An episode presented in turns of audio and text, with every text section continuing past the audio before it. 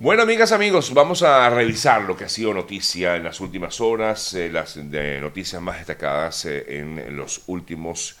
eh, minutos también. Vamos a ir también actualizando la información.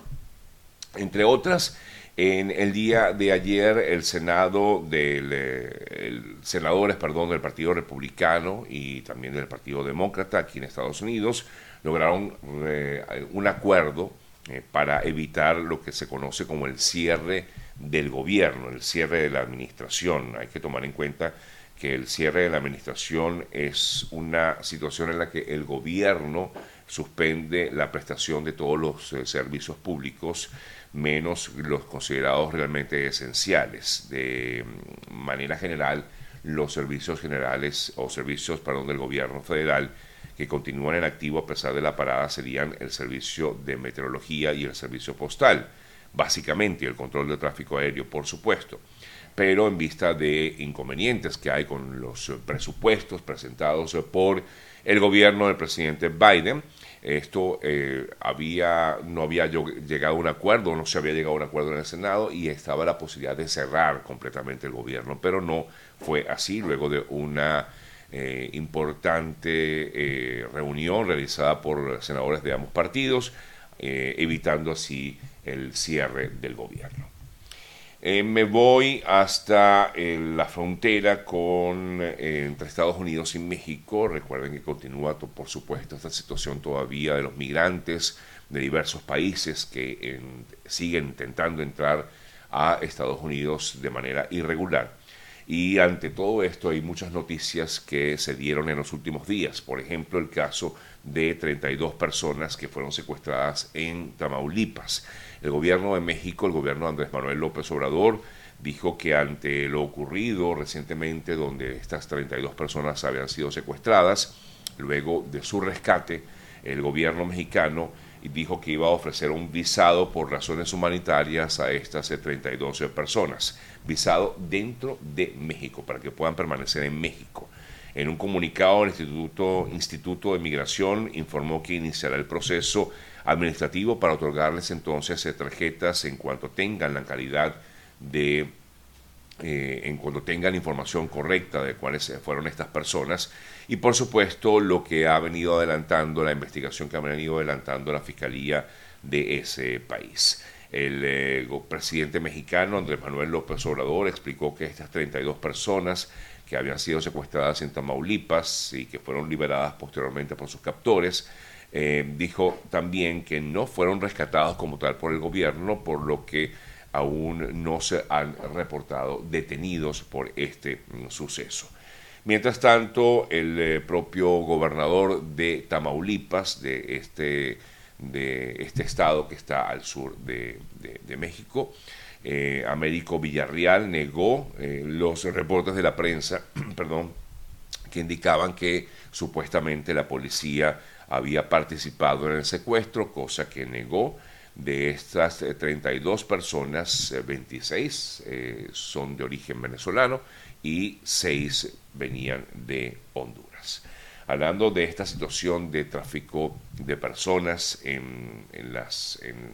básicamente no solo en la frontera sur de Estados Unidos, sino también en el resto de, eh, bueno, básicamente en América Central, estoy hablando de Panamá en esta oportunidad. Ayer fueron detenidas 12 personas en Panamá bajo cargos de delitos financieros por simular ser una casa de remesas y cobrar 25% o más como comisión para recibir y cambiar a dólares el dinero enviado por familias a estos migrantes en tránsito y por ello el gobierno panameño informó ayer en el, día de ayer acerca de la detención de 10 personas ciudadanos panameños y colombianos eh, que habían sido o estaban presuntamente involucrados en este tipo de delitos.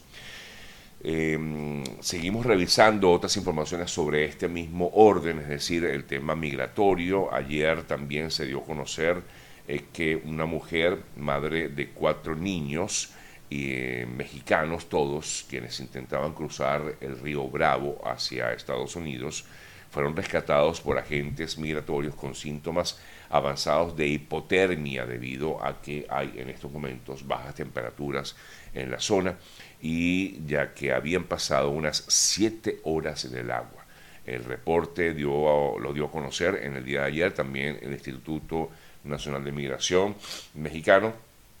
Dijo que luego de que permanecieran por varias horas en eh, el agua con bajas temperaturas, a estas personas, gracias a Dios, fueron rescatados y bueno, eh, fueron eh, llevados de inmediato a un centro de salud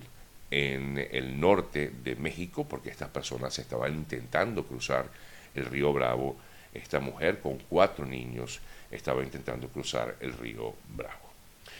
Eh, hablando de migrantes, también les quiero comentar acerca de que en el día de ayer también se dio a conocer que un grupo de migrantes eh, que se encuentra durmiendo en carpas en un parque cerca de una estación policial en Chicago afirmaron que prefieren dormir en carpas eh, a la intemperie a pesar del frío intenso que hay actualmente en gran parte de Estados Unidos y sobre todo en esta zona norte de la nación prefieren estar en estos albergues, perdón, en la intemperie, que ir a albergues o refugios que han sido dispuestos por la, por la ciudad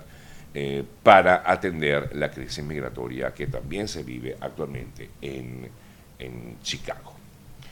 Bueno, amigas, amigos, hay más informaciones, no solamente relacionadas con migrantes, también hay informaciones eh, destacadas en cada una de las eh, naciones latinoamericanas. Este, año 2024 es un año de elecciones en varios países de la región. Eh, se estima, eh, bueno, hay por lo menos elecciones, por supuesto, aquí en Estados Unidos, hay elecciones en Taiwán, hay elecciones eh, también en, la India, hay elecciones en Ucrania, hay elecciones en México, hay elecciones en El Salvador y hay elecciones en Venezuela, por lo menos previstas para este año 2024. Entre algunas de las informaciones relacionadas con este tema electoral, ayer el Partido Voluntad Popular en Venezuela exigía al régimen de Maduro dar a conocer la nueva fecha, o mejor dicho, la fecha exacta del proceso de elecciones de este año 2024. El Partido Voluntad Popular exigía ayer que estableciera ya, se estableciera ya una fecha precisa para cuándo será este proceso de elecciones. Recuerden que, en todo caso, serían para diciembre, pero desde hace un buen tiempo ya algunos miembros del régimen venezolano han indicado que pudiera adelantarse este proceso, es decir, que no se celebrarían a finales de este año 2024, sino que en otro momento, pero no sabemos todavía y es la razón por la cual se solicita, o por lo menos ayer Voluntad Popular así lo hizo, eh, lo hizo públicamente a través de sus redes sociales.